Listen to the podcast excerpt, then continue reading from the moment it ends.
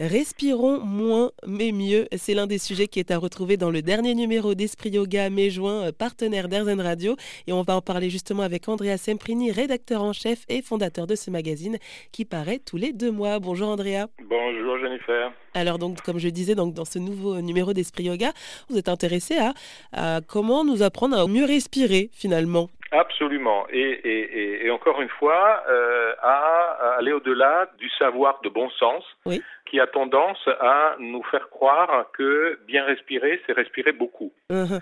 Parce que on entend souvent qu'il faut bien s'oxygéner, qu'il faut faire des grandes respirations et que plus on absorbe d'oxygène, oui. alors si possible non pollué, euh, mieux c'est. Alors, c'est vrai, mais c'est pas complètement vrai non plus. C'est-à-dire que les choses sont un peu plus compliquées et c'est donc l'objectif de cet article, qui est un article sur trois pages dans le dernier numéro d'Esprit Yoga, mais juin, euh, c'est de euh, apporter peut-être des informations que la pratique du yoga permet de mieux maîtriser. Il faut savoir que une branche très importante du yoga concerne euh, précisément la respiration. On appelle ça en yoga le pranayama, c'est-à-dire le contrôle du souffle. Et ça fait, avec la pratique sur le tapis, c'est vraiment une des facettes les, majeures du yoga. Et, et c'est aussi quelque chose qui contribue énormément à, à nous apporter de l'apaisement et du bien-être. Parce que mhm. euh, bien respirer, c'est aussi se sentir mieux. Euh, or, la question est que euh, souvent, la respiration, euh, quand vous respirez, vous absorbez de l'oxygène. Oui et quand vous expirez, euh, vous émettez du dioxyde de carbone, le fameux CO2. Donc aujourd'hui, le mot CO2 est associé immédiatement à la pollution, à la couche d'ozone, au réchauffement climatique, etc. Donc on pense que le CO2 est mauvais et euh, effectivement, quand on pense euh, à des problèmes d'émission de CO2 au niveau de la planète, c'est certainement aussi vrai.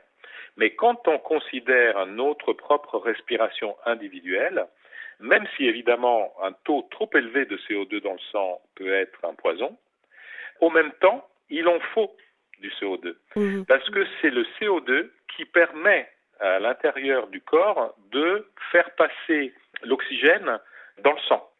Donc, paradoxalement, euh, si le ratio, si la proportion entre oxygène et CO2 n'est pas justement équilibré, c'est-à-dire qu'il y a trop d'oxygène et pas assez de CO2, soit c'est inutile, c'est-à-dire que l'oxygène qu'on absorbe, il repart euh, tel quel parce qu'il n'a pas pu être euh, absorbé par le sang. Et, donc, ce qui fait le bien-être, ce qui fait l'énergie, ce qui fait le fait qu'on fonctionne bien et qu'on est en bonne santé, c'est pas juste d'avoir de l'oxygène dans les poumons, c'est que cet oxygène puisse pénétrer et se diffuser dans le sang parce que c'est là où il y a le nourrissement cellulaire et que l'oxygène fait vraiment son travail. Donc, en gros, ce que nous disons dans ce papier, qui, mhm. de manière un peu provocatrice, nous avons appelé Respirons moins, et après on a quand même précisé, mais mieux, c'est-à-dire que la question, bien sûr, c'est pas de pas respirer, la question c'est de respirer différemment. Euh, donc la question c'est pas de prendre de grandes boulets d'air, euh, de se remplir les poumons jusqu'à éclater juste pour, euh, entre guillemets, bouffer de l'oxygène. Euh, c'est absolument pas ça qui est ni utile ni bon pour la santé. Et d'où la question de la respiration yogique, qui est une respiration qui doit être toujours lente. Mhm. Et parce que cette lenteur permet d'avoir, on va dire, de gagner sur tous les tableaux, c'est-à-dire qu'à la fois on absorbe beaucoup d'oxygène, mais puisqu'on l'absorbe de manière progressive et lente, cela nous permet de euh, le transférer en d'optimiser, si vous voulez, le transfert de l'oxygène vers le, sang et donc vers les cellules. Et il y a aussi la façon dont on respire qui, joue un rôle hein, dedans. Il y a absolument, il y a la façon. Donc la première chose, donc, c'est respirer lentement. Mhm. Donc la respiration lente et yogique, elle permet d'optimiser le ratio entre oxygène absorbé et oxygène qui est transféré euh, dans, dans, le sang et dans les cellules. Donc ça, c'est la lenteur.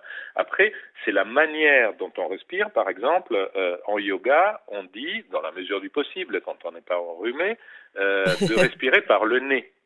C'est-à-dire que la respiration par le nez est fondamentale, un, parce que ça permet de moduler beaucoup mieux la respiration, c'est-à-dire qu'on ne peut pas respirer, prendre des grandes euh, boulets d'air par le nez. Donc c'est déjà une manière automatiquement de ralentir le débit euh, d'oxygène qui rentre dans les poumons.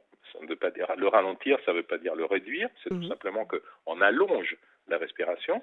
Donc au lieu de gonfler en 3 secondes les poumons, on les gonfle mais en 20 secondes, ce qui permet que ça se mette en place ce ratio dont je veux parler entre oxygène et CO2. Ça, c'est la première chose. Il faut savoir aussi que l'air qui rentre par le nez est purifié par le passage par le nez. À l'intérieur du nez, il y a tout un tas de systèmes. Il y a les poils et il y a des muqueuses qui permettent de retenir beaucoup d'impuretés qui peuvent se trouver euh, dans l'air euh, qu'on respire, et ça évidemment c'est particulièrement vrai pour les gens qui habitent en ville, euh, avec toutes les particules fines, etc. Donc une partie de ces polluants sont filtrés par le nez, donc ça aussi c'est très important. Et à l'inverse, quand on respire par la bouche, on dessèche les, les muqueuses euh, de la bouche, ce qui n'est pas bon, parce que les muqueuses doivent rester humides, justement là aussi pour des questions de meilleure immunité euh, face à tout un tas de, phénomènes polluants euh, qui peuvent se manifester. Donc ça, c'est la question de comment respirer, respirer par le nez, et après essayer de ralentir le débit. Euh, les yogi souvent parlent de respirer, de visualiser sa respiration. C'est une manière de ralentir et d'essayer de l'imaginer comme un petit filet de parfum. Oui ce qui permet vraiment d'arriver à un allongement de la respiration euh, très important. Alors évidemment, tout ça, on ne peut pas le faire en permanence. Hein. Il ne s'agit mhm. pas non plus de passer sa journée à penser que à sa respiration. C'est très important d'être équilibré dans les choses. Euh, ce que je peux vous dire aussi, c'est que dans cet article, on fait référence à des applis euh, qui sont disponibles pour la plupart gratuitement. Euh, il y en a quatre qui sont évoqués dans l'article. Donc, ce sont des applis que vous pouvez avoir dans votre téléphone.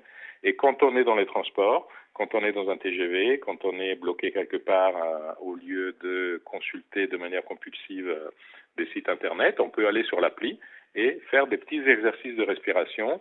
Comme le corps adore ce type d'exercice, après, il va vous le demander tout seul. Mmh. Oui, donc finalement, ce sont des habitudes qu'on met en place, quoi. Tout à fait. Superbe. En tout cas, ce sujet Respirer moins, mais mieux est à retrouver dans le dernier numéro d'Esprit Yoga, mai-juin. Merci beaucoup, André Semprini, d'être intervenu sur RZN Radio. Je rappelle que vous êtes justement le rédacteur en chef et fondateur de ce magazine. Merci, Jennifer.